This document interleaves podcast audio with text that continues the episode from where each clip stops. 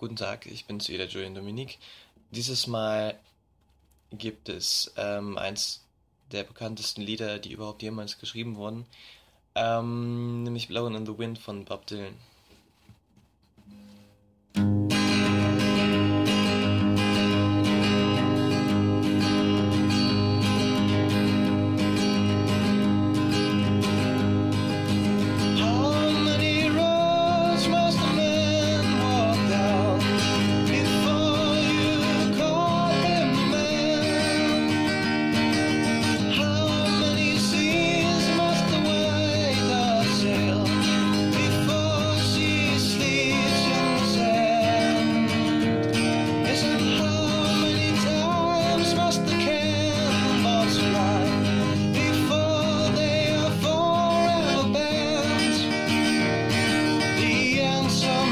try